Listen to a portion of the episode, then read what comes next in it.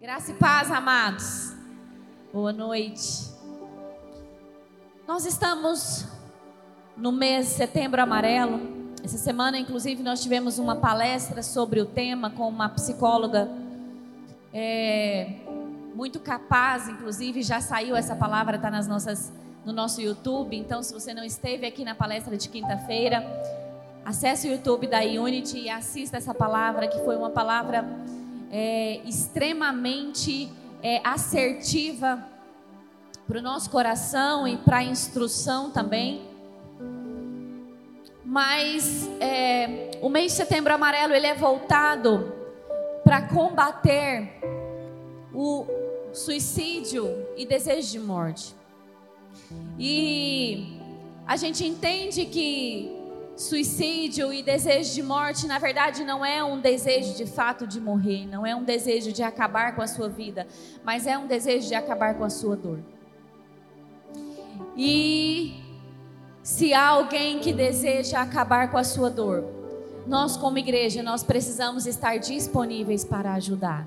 Nós precisamos estar disponíveis para ser instrumento de vida do Senhor para a vida dessas pessoas. E o Senhor falou comigo essa semana sobre características de um homem que venceu a dor. Características de alguém que venceu a dor e o que a dor coopera para o nosso bem. Como a dor coopera para o nosso bem, porque sim, a dor coopera para o nosso bem. Abra sua Bíblia em Jó capítulo 1, verso 1.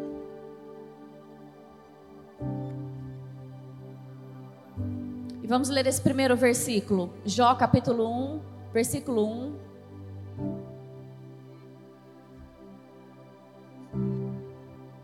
Diz assim: Havia um homem na terra de Uz cujo nome era Jó. E este homem era íntegro, reto e temente a Deus e desviava-se do mal. Eu quero pontuar três coisas do caráter de Jó que o sustentou. Três coisas do caráter de Jó, que foi um alicerce, que foi uma base, para que Jó conseguisse passar, talvez pela maior, mais intensa e pior dor que todos os homens da Bíblia já tenham passado.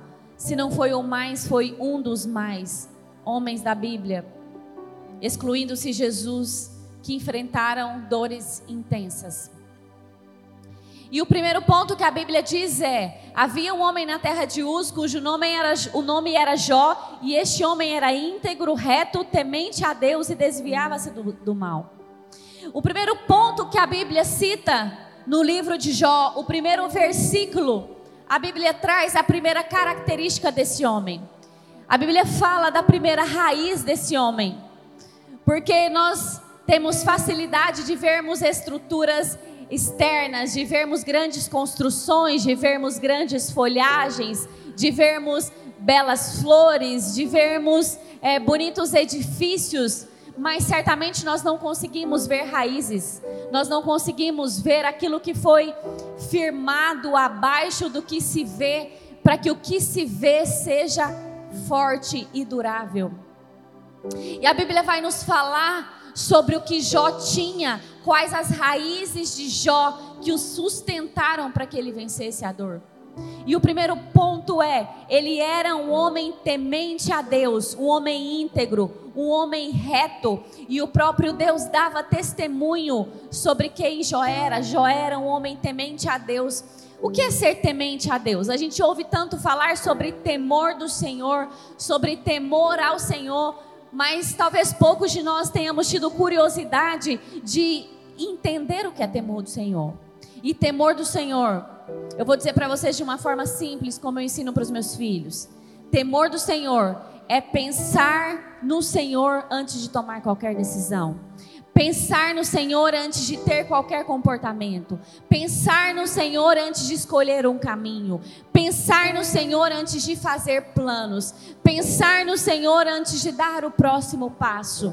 É parar e considerar a presença dEle antes que eu continue com as minhas escolhas. E Jó era um homem que temia o Senhor. E Jó era um homem que, temendo ao Senhor, era obediente e era guiado pelo Senhor. E o temor do Senhor nos protege, o temor do Senhor nos guarda. Porque quando eu paro e pergunto para o Senhor: Senhor, e a sua escolha? E a sua decisão? E a sua vontade? Qual é a sua vontade para esse próximo passo? Quando eu paro, eu ouço e eu obedeço, eu sei que aonde eu colocar os meus pés, eu estarei sendo guardada, protegida e escondida pelo Senhor, porque no caminho que o Senhor aponta, no caminho de Canaã, a provisão, a proteção, a escudo, a direção, a luz, no caminho de Canaã o Senhor nos protege. Então a obediência e o temor do Senhor nos guarda e nos protege.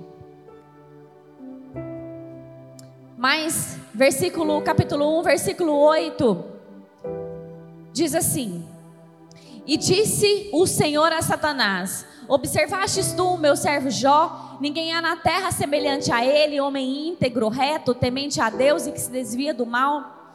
E o verso 9 diz assim: Diante dessas palavras, Satanás contestou Yahvé, questionando: Será que Jó teme a Deus sem outras intenções?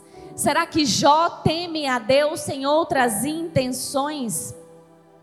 Se você sabe que você está no centro da vontade de Deus, você precisa entender que até a sua dor, que até as, as dificuldades, que os desafios da sua vida vão cooperar para o seu bem.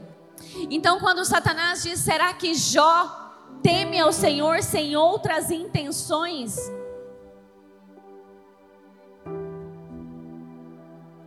Intenções só o Senhor conhece. Até nós muitas vezes mentimos para nós mesmos quanto às nossas intenções. Eu te faço uma pergunta: o que te trouxe aqui nessa noite? Por que, que você se levantou da sua cama, do seu sofá, saiu da sua casa e veio aqui hoje à noite? Qual foi a intenção? A intenção mais profunda, a intenção verdadeira. Você veio aqui porque você não tinha outro compromisso para domingo à noite. Você veio aqui porque você sente um peso no seu coração quando você não vem à igreja. Você veio aqui porque você queria ter um alívio para sua semana. Talvez você não orou essa semana, talvez você não ajoelhou na beirada da sua cama e agradeceu a Deus. Talvez você não pegou a sua Bíblia e leu um versículo essa semana, mas hoje você escolheu estar aqui. E a minha pergunta é: qual a sua intenção? Com que intenção você serve ao Senhor, ou que, com que intenção você vem à igreja, porque talvez você venha à igreja, mas também não sirva ao Senhor ainda. E Satanás fala: será que a intenção de Jó? Qual será a intenção de Jó ao te servir? E as dores, as dificuldades, os desafios, eles revelam a intenção do nosso coração. Eles revelam aquilo que só Deus vê. E diante de uma dor, diante de uma dificuldade, eu oro para que você se prostre diante do Senhor e fala: Senhor, sonda o meu coração. Senhor, revela a intenção do meu coração. Senhor, se há algum caminho mal nas minhas intenções, traga à tona, traga à margem para que seja limpo. E o segundo ponto Jó capítulo 1, verso 2. Primeiro o Senhor fala então que Jó era temente e obediente. No versículo 2, a Bíblia diz assim: E nasceram-lhes sete filhos e três filhas. Então, o versículo seguinte vai falar de mais uma característica da estrutura de Jó, vai falar da sua família. Jó tinha uma família. O verso 4 diz assim: E iam os filhos à casa um dos outros e faziam banquetes, cada um por sua vez e mandavam convidar as suas três irmãs a comerem e beberem com eles. Sucedia, pois, que decorrido o turno de dias de banquetes, enviava Jó e o santificava, e se levantava de madrugada e oferecia holocaustos, seguindo o número de todos eles, porque dizia Jó: Porventura pecaram os meus filhos e, e amaldiçoaram a Deus no seu coração. Então assim fazia Jó continuamente. Os filhos de Jó viviam em comunhão. a Bíblia está nos dizendo que havia comunhão entre os seus filhos, que eles faziam celebrações juntos, que quando os homens iam fazer as celebrações, eles convidavam as suas irmãs, as meninas, para fazerem celebrações juntos. E ao final das celebrações, Jó oferecia sacrifícios para os seus filhos, para caso eles houvessem pecados. Que a Bíblia está nos dizendo que Jó era bom com seus relacionamentos. Jó se relacionava bem com a sua família. Jó fazia o que precisava ser feito com a sua família.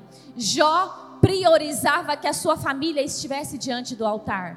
Porque Muitas vezes nós queremos ter família para envelhecer com alguém, nós queremos ter família para ter um companheiro, para ter um amigo, para ter alguém para dividir a vida, alguém para dividir as despesas de casa, para ter alguém às vezes para prover as despesas de casa, para ter alguém para lavar as vasilhas, lavar nossas roupas. São infinitas as razões para suprir as nossas necessidades emocionais, né? Muitas de nós mulheres criamos essa expectativa de ter um esposo para suprir as nossas necessidades emocionais, mas nós precisamos entender que a nossa família, o nosso casamento é para que o Senhor nos ensine, é para que o Senhor honre o nome dele através da nossa casa, é para que o Senhor perpetue o nome dele nas nossas gerações, é para que quando a gente for embora daqui, fique uma geração que conhece o Senhor, fique uma geração que ama o Senhor, fique uma geração comprometida com perpetuar a palavra de Deus. Fique uma geração comprometida com anunciar o Evangelho. Fique uma geração comprometida com a verdade quando nós formos embora daqui. A nossa família não é apenas para o nosso desfrute, a nossa família é para honrar e glorificar o nome do Senhor. E é muito fácil nós sermos bons em executarmos alguma atividade. É muito fácil a gente ser um bom médico, um bom farmacêutico, um bom engenheiro, uma, uma boa médica, uma boa vendedora, uma boa é, diarista. Isso é muito fácil porque é métodos, é matemática, são fórmulas. A gente aprende e fica excelente nisso, mas é muito difícil a gente se relacionar com excelência dentro da nossa casa. É desafiador a gente prover o que Deus manda que a gente proveja para dentro do nosso lar. Mas Jó tinha uma família estruturada no altar. Jó se preocupava em colocar os seus filhos, colocar a sua casa diante do altar. E o terceiro ponto, capítulo 1, verso 3.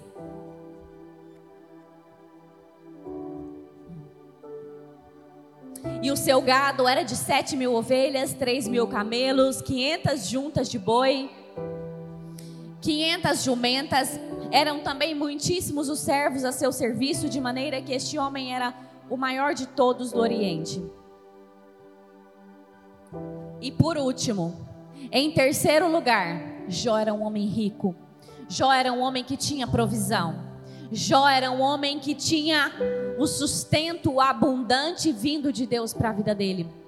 Só que nós temos uma inversão de ordens e de valores. Nós queremos primeiro o sustento, nós queremos primeiro a provisão, nós queremos primeiro que o Senhor faça, que o Senhor dê, que o Senhor nos prospere, que o Senhor nos entregue. Mas na linguagem do reino, primeiro eu obedeço, primeiro eu oferto, primeiro eu sirvo e depois o Senhor provê porque no reino é a nossa fé que atrai o favor do Senhor. Então, primeiro eu tenho fé, primeiro eu me entrego, primeiro eu entrego a minha família, primeiro eu sou obediente, primeiro eu entrego tudo que eu tenho, tudo que eu sou, primeiro eu temo ao Senhor, primeiro eu considero o Senhor em tudo que eu vou fazer, e depois o Senhor vem e me dá a provisão.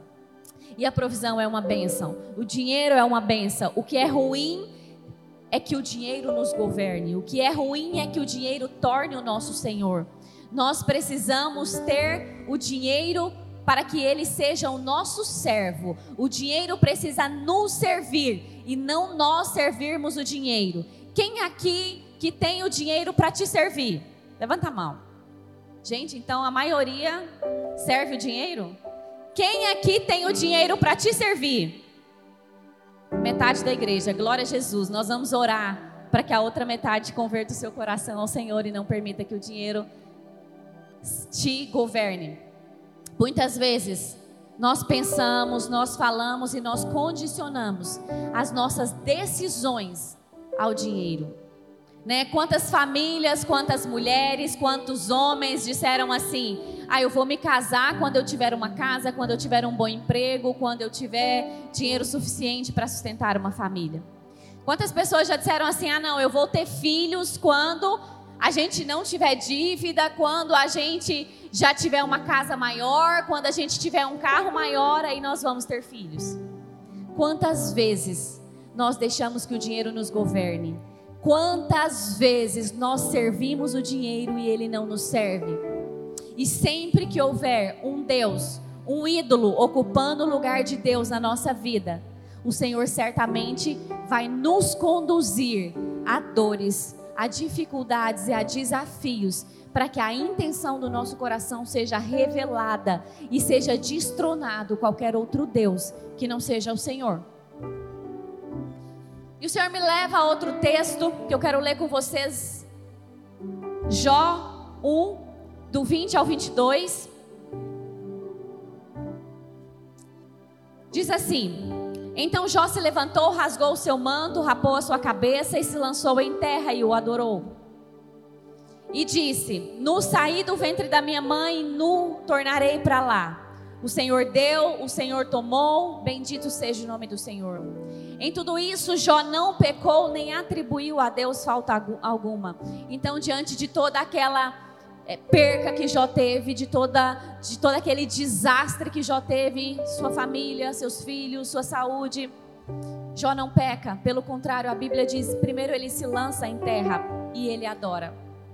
Se lançar em terra fala sobre humilhar-se a si mesmo, se humilhar. Porque a palavra diz que aqueles que a si mesmos se humilham serão exaltados. Mas nós queremos acreditar que aqueles que são humilhados serão exaltados. E a Bíblia não diz isso. Então, quem diante da dor, quem diante da tristeza, diante da humilhação, a si mesmo se prostra, a si mesmo se humilha, entra na fila da exaltação. Jó se prostra e Jó adora o Senhor. E ele diz: eu saí nu do ventre da minha mãe, eu não trouxe nada para cá e eu vou tornar nu para lá, porque o Senhor me deu, o Senhor tomou. Bendito seja o nome do Senhor. Jó se humilha, Jó adora e ele se santifica, porque a Bíblia diz que em nada Jó pecou. Então Jó entende que o processo de santificação, ele é contínuo e ele é incondicional. A dor não pode fazer com que eu negue o Senhor, com que eu peque, com que eu questione o Senhor. Projeta para a gente Mateus 19, 16. O Senhor falou comigo, trouxe um paralelo sobre a vida de um homem que se prepara para a dor de um homem que tem raízes estabelecidas para vencer a dor. Em comparação com um homem que não tem lastro, que tem um coração completamente perdido diante da circunstância. Verso 16 diz assim: e eis que alguém lhe disse: Bom mestre, que coisa boa devo eu fazer para levar a vida eterna? E ele disse: Por que tu me chamas de bom? Não há nenhum bom senão o que é Deus. Se queres, porém, entrar na vida, guarda os mandamentos. E disse-lhe ele: Quais? E Jesus disse: Tu não assassinarás, não cometerás adultério, não furtarás não dirás falso testemunho, honra teu pai e tua mãe e amarás o teu próximo como a ti mesmo. Note que o Senhor não cita todos os dez mandamentos. Jesus cita mandamentos relacionais. Verso 19. Jesus cita os mandamentos relacionais. Verso 20: Disse-lhe o jovem: Tudo isso tenho guardado desde a minha juventude. O que me falta ainda? Disse-lhe Jesus: Se queres ser perfeito, vai, vende tudo o que tens, dá aos pobres, e tu terás um tesouro no céu. E vem e segue-me. Mas o homem jovem, ouvindo essa palavra, foi embora triste, porque tinha muitas posses. Disse então Jesus a seus discípulos: Na verdade, eu vos digo que um rico dificilmente entrará no reino dos céus. E eu quero pontuar duas coisas nesse texto. E a primeira coisa é: esse jovem ele não entendeu a suficiência de Deus. Ele começa a conversa com Jesus dizendo: "O que eu preciso fazer para herdar a vida eterna?" Ele não entende que o evangelho é suficiente em si mesmo. Ele não entende que o reino, que Cristo, que Deus não precisa que a gente faça nada para que a gente seja salvo. Que não importa o quanto nós somos bons ou o quanto nós não somos bons, isso não nos garante a salvação. Que não importa o quão grande é o nosso esforço, isso não garante a salvação. A nossa salvação foi conquistada na cruz quando Cristo morre e dá o seu sangue por nós. E nós não precisamos fazer nada para que a salvação seja válida. Nós precisamos apenas receber Cristo como nosso Senhor. Nós precisamos receber o sangue da cruz para que nós sejamos salvos e recebendo o sangue da cruz, entendendo a nossa insuficiência, entendendo que a gente não merece, entendendo que a gente não pode nada longe do sangue, longe de Cristo, então a gente se rende e começa a viver a vida dele. E começa a caminhar em obediência a ele. E quando Cristo responde para ele, que ele precisava cumprir os mandamentos. E Cristo cita os mandamentos relacionais, aqueles que Jó tinha excelência em cumprir, porque Jó fazia questão que os relacionamentos dele estivessem no altar. Jó reconhecia que os filhos poderiam ter pecado. Jó reconhecia que a família poderia pecar e que pecando precisava se arrepender continuamente. E Jó era facilitador do arrependimento da sua família. Esse homem, quando Jesus fala fala assim: cumpra os mandamentos relacionais. Honra pai e mãe, não matarás, não adulterarás, amarás o próximo como a ti mesmo. Ele fala assim: Isso eu já faço. Isso eu tiro de letra. Isso eu faço desde que eu nasci. Quem aqui tem facilidade de cumprir todos os mandamentos relacionais? Quem aqui tira de letra diariamente a excelência em tratar o outro como Cristo diz que nós devemos tratar. Quem aqui tem facilidade de guardar os seus olhos, de guardar o seu ouvido, de guardar o seu coração, de guardar a sua boca, de falar mal dos outros, de contar fofoca, de contar mentiras, de repassar uma história que você nem sabe se é verdade, de desonrar as pessoas que você deveria estar honrando? Eu não conheço quem faça isso de forma fácil. Eu conheço muitas pessoas que fazem, mas é por esforço, porque o reino dos céus é tomado por esforço. E aquele homem disse que estava fácil. Deus queria revelar para aquele homem o coração dele. Deus queria revelar para aquele homem a intenção do coração dele. Só que não estava sendo tão simples, porque ele, ele insistia em dizer que o coração dele estava top. E aí o Senhor aumenta o nível do sacrifício. Ele diz: Eu faço tudo isso. E aí Deus diz para ele: Então, vai, vende tudo que você tem e dê aos pobres. Não porque Deus queria o dinheiro daquele homem. Deus não queria, Deus não precisava, Jesus não precisava daquele dinheiro. Os pobres não precisavam do dinheiro daquele homem. Jesus não precisava do dinheiro daquele homem. Mas Jesus precisava destronar Mamon do coração daquele homem. E aí, quando Jesus manda que ele venda tudo e dê aos pobres, ele abaixa sua cabeça e ele sai. E os versos seguintes vão dizer e vão revelar e vão nos mostrar, porque a gente olha para esse texto e a gente diz assim: é muito difícil um rico entrar no reino dos céus. É muito difícil um rico ser salvo. Mas eu quero te mostrar que a Bíblia não estava falando de riqueza financeira, que o Senhor não estava falando de bens materiais. O Senhor estava falando sim de riqueza, mas o Senhor não estava falando de dinheiro.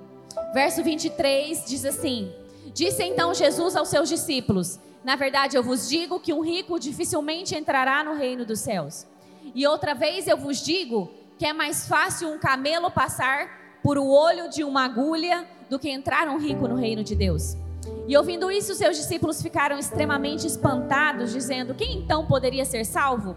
Mas Jesus, olhando-os, disse-lhes: Com homens isso é impossível, mas com Deus todas as coisas são possíveis.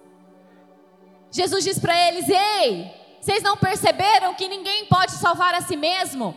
Vocês não perceberam que ninguém pode ser salvo por si só?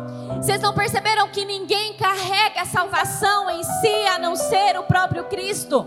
Vocês não perceberam que não há esforço que vá salvar vocês por si só?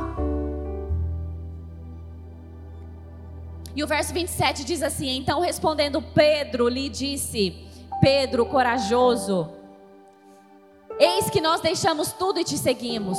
O que nós teremos por isso?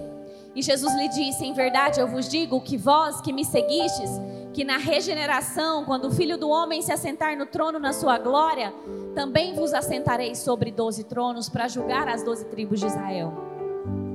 Verso 29 todo que tiver deixado casas, ou irmãos, ou irmãs, ou pai, ou mãe, ou esposa, ou filhos, ou terras, por causa do meu nome, receberá cem vezes tanto e herdará a vida eterna. E aqui, deixa esse versículo, por favor. Aqui, o Senhor vai nos revelar que não é sobre dinheiro, mas sim é sobre riquezas. Quais as suas riquezas? Quais as suas maiores riquezas? Aonde estão os teus maiores tesouros? Aonde estão os teus mais valiosos tesouros? Quais são os seus tesouros mais preciosos? É a sua vida? É a sua saúde? Satanás diz assim: Deixa eu tocar na saúde de Jó, porque pele por pele, tudo o homem dá por sua vida. Nada justifica, nada justifica, nada justifica que nós abandonemos a Deus, nem a nossa saúde, nem a nossa vida, nem a nossa família, nem o nosso marido, nem os nossos filhos, nem terras, nem bens, nem dinheiro. Qual é o nosso tesouro? Quem não deixar todos os seus tesouros por amor a Cristo, não é apto ao reino. E o Senhor revela o coração daquele homem. O Senhor revela o coração daquele homem que não era reto. A intenção daquele homem que era voltada para si mesmo, que era voltado para os seus tesouros terrenos. Deus mostra para aquele jovem que o problema dele não era o que ele não fazia, mas que o problema dele era onde o coração dele estava. Quais coisas governava o coração dele. O Senhor revela para aquele jovem que o problema de ele não ser salvo eram os vários tronos que ele havia construído no coração dele. E o Senhor não admite dividir tronos. O nosso coração precisa haver um trono e nesse trono precisa estar assentado o Rei, precisa estar assentado Cristo, precisa estar assentado o nosso Senhor, o nosso Salvador, aquele que morreu na cruz para nos resgatar. E a partir da cruz, a partir desse trono, nós sermos governados e guiados no nosso dia a dia nos nossos relacionamentos. E quando Jó está ali se relacionando com os amigos, conversando com os amigos, os amigos o acusam de ter pecado. Né, eles falam: será que você não pecou? Será que você não está sendo castigado? Por que, que você está vivendo tudo isso? E se você ler o capítulo, eh, se você ler os capítulos de Jó, todo o livro de Jó, você vai ver que Jó ele, ele se defende, ele diz que não pecou, ele diz que não fez, fez nada para merecer a dor. Ele fala, ele exalta a sua pureza, ele exalta a sua retidão. E ele revela que ele entendia que não havia razão para ele estar tá passando por aquilo que ele estava passando. E quantas vezes nós queremos estar diante de Deus e falar: Senhor, eu não mereço isso. Ou muitas vezes nós falamos assim: que, que será que eu fiz para merecer isso? Como se Como se o nosso pecado pudesse ser medido. Como se a imensidão dos nossos pecados e dos nossos erros pudessem ser medidos. Nessa pergunta, quando nós falamos, Senhor, será que, que eu fiz para merecer isso? Ela já carrega um coração cheio de intenções más. Um coração que não reconhece que é miserável e que precisa da graça todos os dias. A Bíblia diz que a misericórdia do Senhor, as misericórdias do Senhor se renovam a cada manhã e é a causa de não sermos consumidos. É necessário que as misericórdias do Senhor sejam renovadas todos os dias para que nós fiquemos de pé. Não há nada de bom em nós se nós não estivermos debaixo da cruz de Cristo, submetidos à cruz de Cristo. E aí Deus vem e começa a dialogar com Jó. No capítulo 40, se não me engano, e Deus começa a falar com ele, e Deus fala: Jó, aonde você estava quando eu dividi a terra, a água da terra? Aonde você estava, Jó, quando eu fiz cada pedaço do mundo? Aonde você estava, Jó, olha que Deus fala. Aonde você estava quando eu fiz Leviatã, Satanás, que está debaixo das águas. Quem é você, Jó? Para reconhecer ou para entender que a sua pureza é o suficiente. Não importa se o nosso tesouro é a nossa pureza ou o nosso dinheiro, qualquer tesouro que não seja o Cristo, o Cristo ressuscitado a nossa intenção precisará ser purificada. Só que Jó tinha estrutura, Jó tinha raízes construídas. E quando o Senhor se coloca diante dele e revela a intenção dele, revela que o coração dele precisava ainda sim ser purificado como o nosso precisa. Jó responde ao Senhor, Jó 42, 1, ele diz assim: Então respondeu Jó ao Senhor: Bem sei que tudo podes e que nenhum dos teus planos podem ser frustrados. Quem é aquele, como dissestes, que sem conhecimento encobre o conselho? Na verdade, falei do que eu não entendia, coisas maravilhosas demais para mim, coisas que eu não conhecia.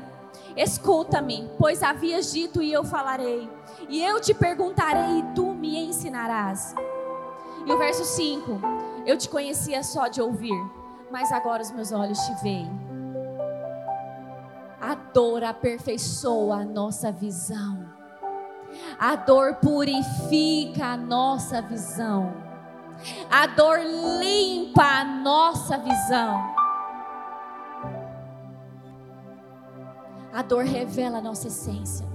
A dor revela o que precisa ser transformado.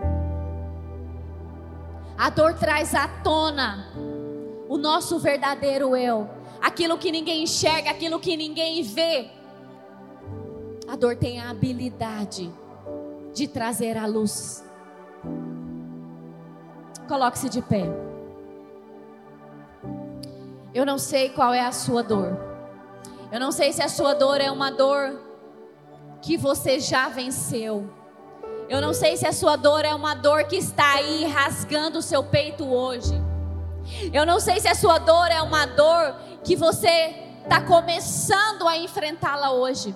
Eu não sei se a sua dor é um luto, eu não sei se a sua dor é uma perca, eu não sei se a sua dor é uma traição, eu não sei se a sua dor é um divórcio, eu não sei se a sua dor é um desemprego, eu não sei qual a sua dor, mas eu preciso que você entenda que a sua dor é a bondade de Deus sobre a sua vida para purificar as suas intenções para limpar a sua visão, para revelar ao seu coração aonde o Senhor quer te levar e aonde Ele vai te levar. Ele vai te levar puro, limpo, alinhado, com a visão alinhada com aquilo que Ele deseja que você viva. O seu Deus é um Deus bom. O meu Deus é um Deus bom. Deus nunca falha, Ele nunca erra, Ele nunca dorme. Não há sombra de variação em quem o nosso Deus é.